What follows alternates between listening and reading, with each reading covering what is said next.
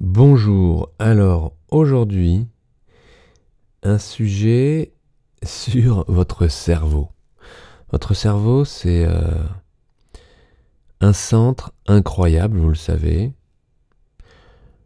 On ne connaît pas tout sur le cerveau. Il y a encore des grands mystères, mais la science avance, notamment sur euh, la douleur, sur les aspects cognitifs. Mais en même temps, les imageries ont fait énormément de bien ces dernières années, car l'on voit mieux ce qui se passe au niveau du cerveau. Et il y a peu de régions du cerveau qui ne soient pas mobilisées par la musique. Lorsque vous jouez, particulièrement lorsque vous en écoutez, il y a des aspects aussi qui sont euh, intéressants, je vais vous en parler, mais lorsque vous en jouez, la perception, la motricité, les émotions, le contrôle, le contrôle moteur, sont des choses qui sont hyper sollicitées au niveau du cerveau et c'est déjà énorme que de stimuler dans un même moment ces différentes fonctions. Alors, la simple écoute module le cerveau et crée de nouveaux neurones. Ça, ce sont les dernières recherches qui montrent à quel point, grâce aux images, le cerveau se... Le cerveau est plastique, le cerveau se modèle, voilà, je cherchais mon mot, se modèle, et on le retrouve comme un cerveau qui est capté par la structure musicale, le rythme, la répétition, qui améliore la performance d'apprentissage. On le retrouve dans certaines euh, pathologies, euh, euh, aussi bien sur Parkinson, le rythme est super important pour amener une dynamique motrice. On sait, pour les troubles de la mémoire comme Alzheimer, que la musique est hyper bénéfique également parce que justement, elle stimule toutes ces toutes ces régions du cerveau. Et l'écoute de la musique, alors euh, ça, ça dépend de votre écoute, parce que et de votre non pas de votre exigence, mais de votre satisfaction à vous écouter. Alors on connaît certains grands qui ont cette euh, autosatisfaction de s'écouter parler ou de s'écouter jouer, mais non, juste d'avoir plaisir à avoir trouvé votre sonorité, votre phrasé, et de vous écouter simplement parce que l'écoute libère les endorphines, la dopamine, c'est l'hormone du plaisir. Et ça stimule le cortex frontal et le circuit de la récompense. Donc ça c'est euh, super important dans le sujet dans lequel euh, nous développons chaque jour sur le plaisir de jouer et euh, ça diminue également la pression et l'anxiété et les troubles du comportement. Donc c'est énorme. Là, je suis dans des généralités, mais c'est énorme. Par exemple, euh, ceux qui ont des problèmes de mémoire, justement, je vous en parlais tout à l'heure, face à des chansons connues, l'auditeur qui écoute ces chansons s'éveille. C'est comme si on avait appuyé sur on. Car la mémoire musicale demeure. Et ça, ça veut dire que la musique est hyper équilibratrice. D'un point de vue physique, souvent vous me demandez mais quel sport je peux pratiquer? Et moi j'aime bouger. J'aime bouger pour plein de raisons et, et j'en ai besoin. Et le sport le plus adéquat pour vous musiciens, ce n'est pas un sport, c'est une activité physique. C'est de comprendre que votre instrument est une activité physique intense. Et à partir de là, vous pourriez avoir plaisir à vous régler mais pas à vous régler pour avoir le meilleur son uniquement. au détriment de, vos équilibres et de votre confort. Non, de vous régler parce que c'est bon. Parce que c'est bon de sentir la facilité. Et ça, c'est pas la recherche de tout le monde. J'ai des musiciens qui un jour m'ont dit, mais à plusieurs reprises, et ça m'a choqué à chaque fois. Est-ce que ça me choque encore? Non, je crois plus. Aujourd'hui, euh, j'ai compris que certains musiciens étaient branchés uniquement par le son. Le reste, c'est pas un problème. Tout ce qui était corporel, physique, sensation, c'était pas un problème.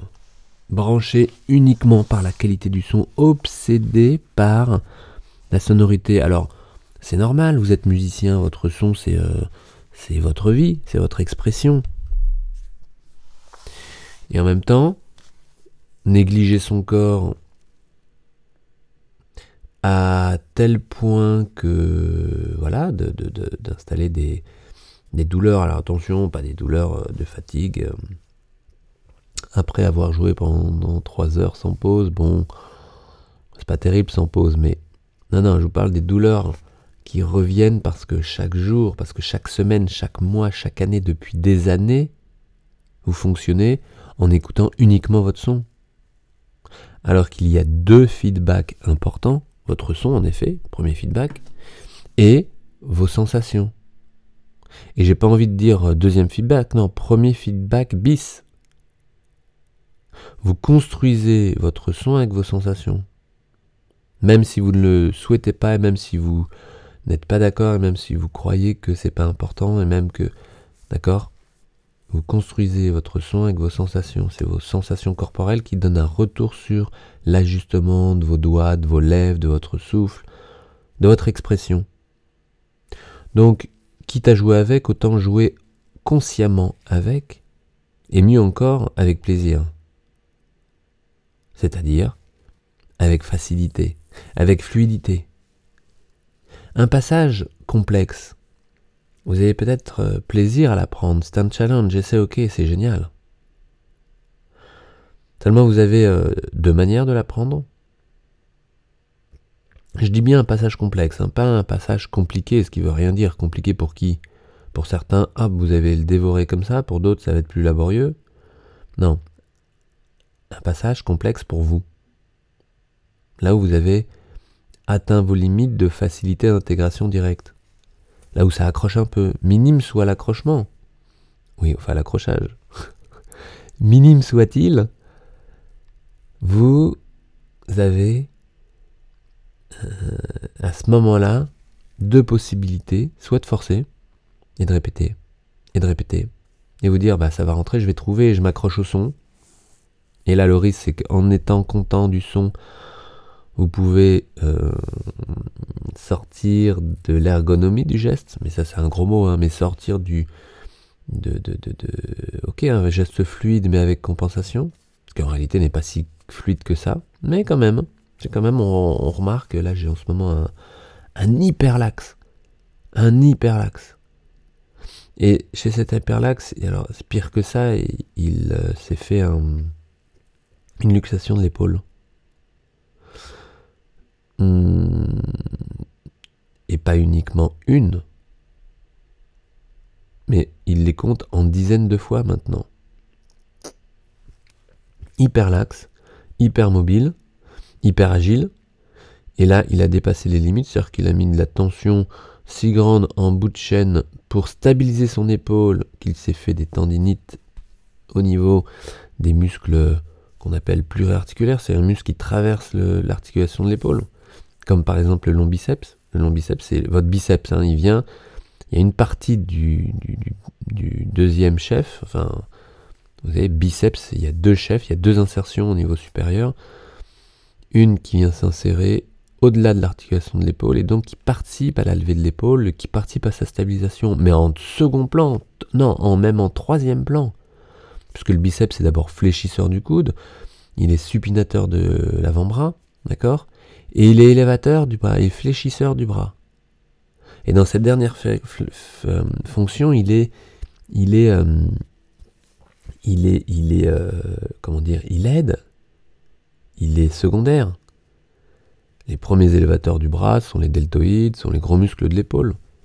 Et quand tout ça n'est pas stabilisé, quand vous êtes hyper lax et que vous êtes luxé à tel point l'épaule que tout est instable, vous compensez en mettant beaucoup de précision dans votre main et beaucoup de tension dans vos avant-bras et en stabilisant votre épaule avec ce que vous pouvez, c'est-à-dire des longs muscles fins, tendons qui n'ont pas ce rôle et qui finalement